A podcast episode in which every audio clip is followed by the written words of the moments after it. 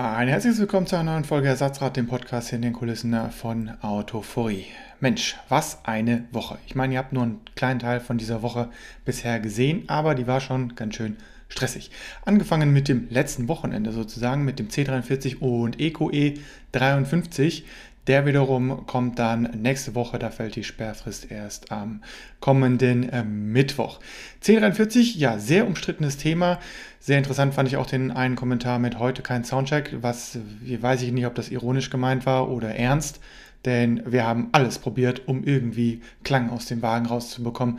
Und ich habe auch mit einem Ingenieur gesprochen. Das ist noch nicht alles, was so in Zukunft kommen wird, denn er, er hatte das so angeteasert im Sinne von, mit der nächsten Vorschrift sind die Räder lauter als das, was vom Klang her erlaubt ist im Vorbeifahrgeräusch, weil Räder plus minus bei 69 dB, wer das nicht im Kopf hat, im Moment sind. Ja, C43 und da versuche ich das mal irgendwie so anzuteasern, ähm, intern unter der Hand hat mir der entsprechende Ingenieur da auch so ein bisschen zugestimmt, zumindest zu den Teilen, wie er irgendwie zustimmen darf, sagen wir mal so.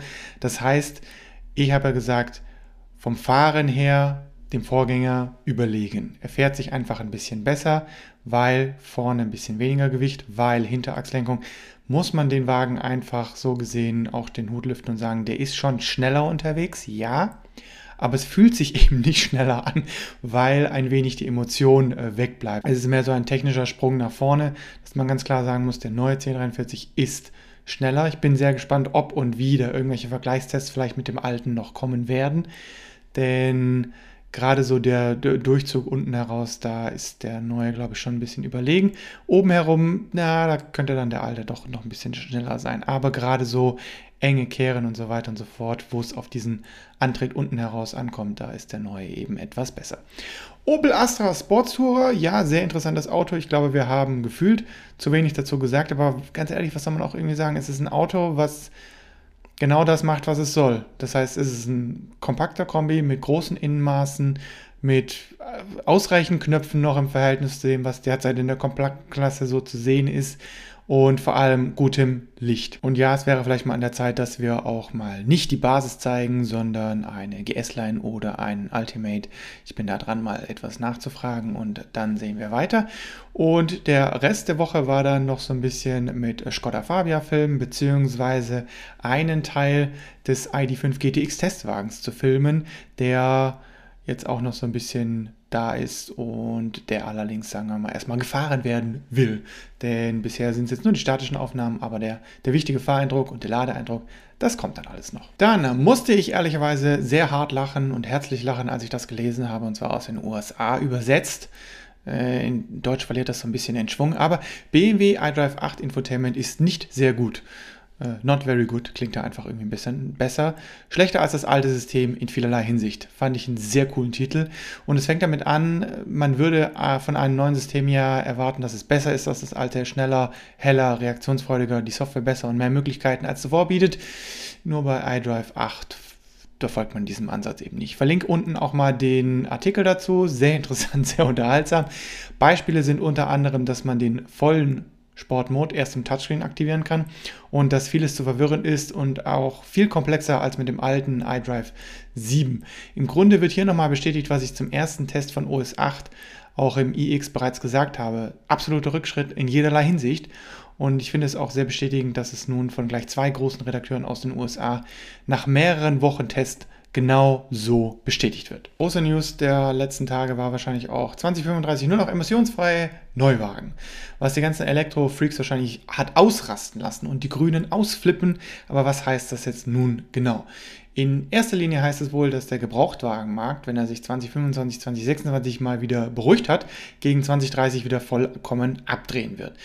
Und zudem heißt es damit auch, dass das endgültige Aus für die E-Fuels wohl ansteht, da deren Entwicklung jetzt nicht mehr wirklich viel Sinn macht, da man hier auch die Einwände der FDP nicht wirklich hat durchbringen können. Und nun aber das ganz Wichtige. Noch, und die Betonung liegt auf noch, ist das kein Verbrennerverbot.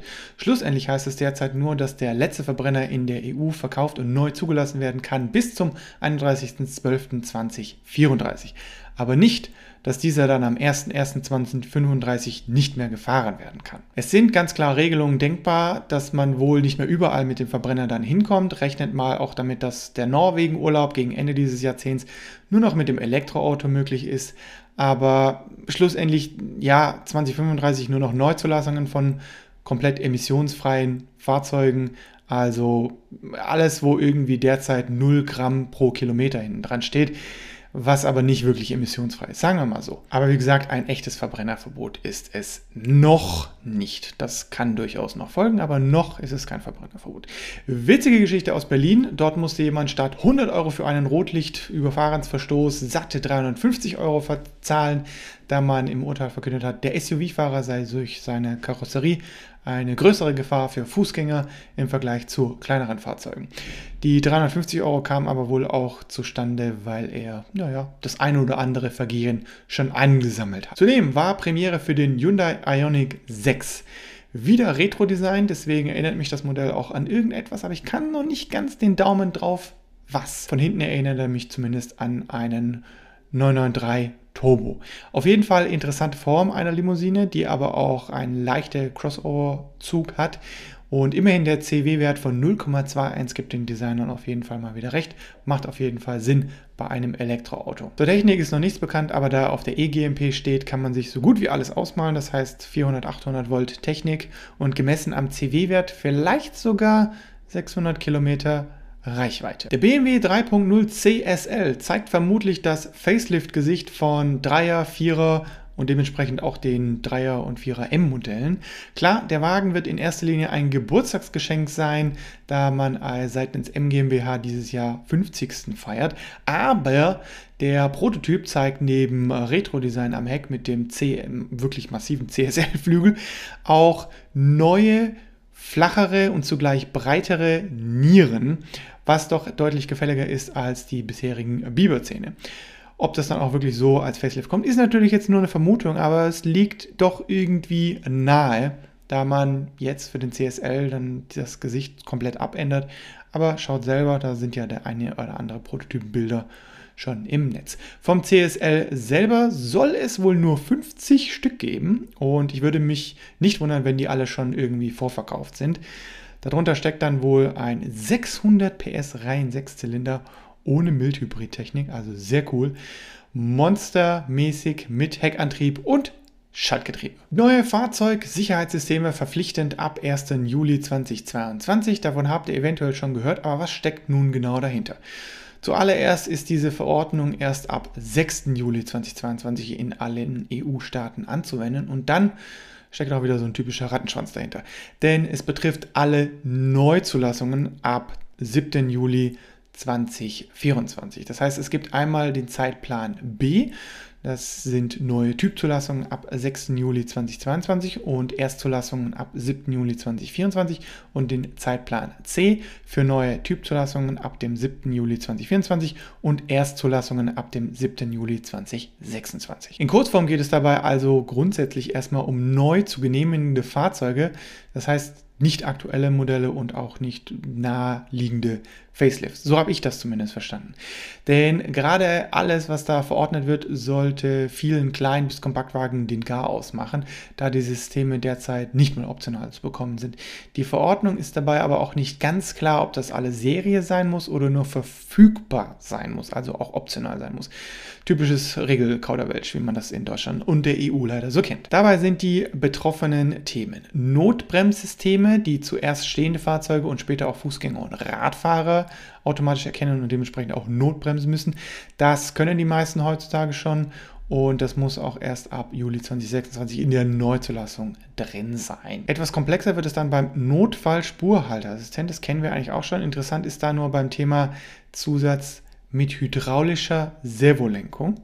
Das heißt, alle EPAS-Systeme sind dabei scheinbar rausgenommen. Und dabei ist es auch ein aktiver Spurkorrektureingriff, sagen wir mal so. Der intelligente Geschwindigkeitsassistent ist total verwirrend, denn es geht nur um einen Tempomat mit Verkehrszeichenerkennung. Das heißt aber auch nur, ein Tempomat und eine Verkehrsszenenerkennung. Nicht in Verbindung. Weiter mit der Müdigkeitswarnung, die ist im Zeitplan B, also relativ nah, aber auch das haben die meisten Fahrzeuge schon drin. Der Rückfahrassistent, das wird dann schon ein bisschen interessanter, denn der ist bei Kleinst- und Kleinwagen nicht so wirklich zu finden, auch bei Kompaktwagen nicht so wirklich zu finden. Und dahinter steckt der Rear Cross Traffic Alert, das heißt beim Rückwärtsfahren eine Warnung, noch ohne Bremseingriff, für den Zeitplan B. Die abbiege Warnung und Kollisionswarnung trifft nur auf Busse und schwere Nutzfahrzeuge zu, das heißt, da wird einfach gewarnt, wenn da was im toten Winkel beim Abbiegen ist. Die ereignisbezogene Datenspeicherung für den Zeitplan B ist dann auch wieder interessant. Da ist wiederum nicht näher definiert, welche Daten dann gespeichert werden sollen, wenn es knallt. Es heißt nur immer unter den derzeit geltenden Datenschutzvorkehrungen. Aber das war es auch schon. Notbremslicht, das ist eigentlich auch bei allen, sagen wir mal, Kompaktklasse aufwärts, zumindest bei den neueren, mit dabei.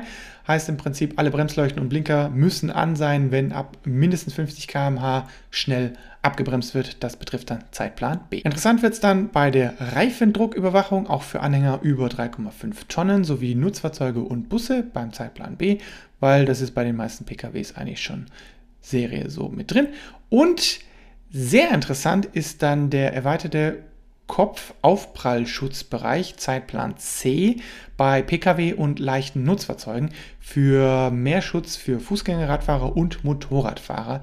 Und das kann ich mir vorstellen, wird ein paar komische Autos nach sich ziehen, wenn dann insbesondere der Dachholm nach außen hin weicher und anders gestaltet werden muss. Und zum Schluss iOS 16, also iPhone-Thema, lässt eventuell direkt aus dem Auto per CarPlay die Tankrechnungen begleichen. Etwas, was wir euch schon per Apps und sonst was gezeigt haben, soll nun auch direkt in CarPlay gehen.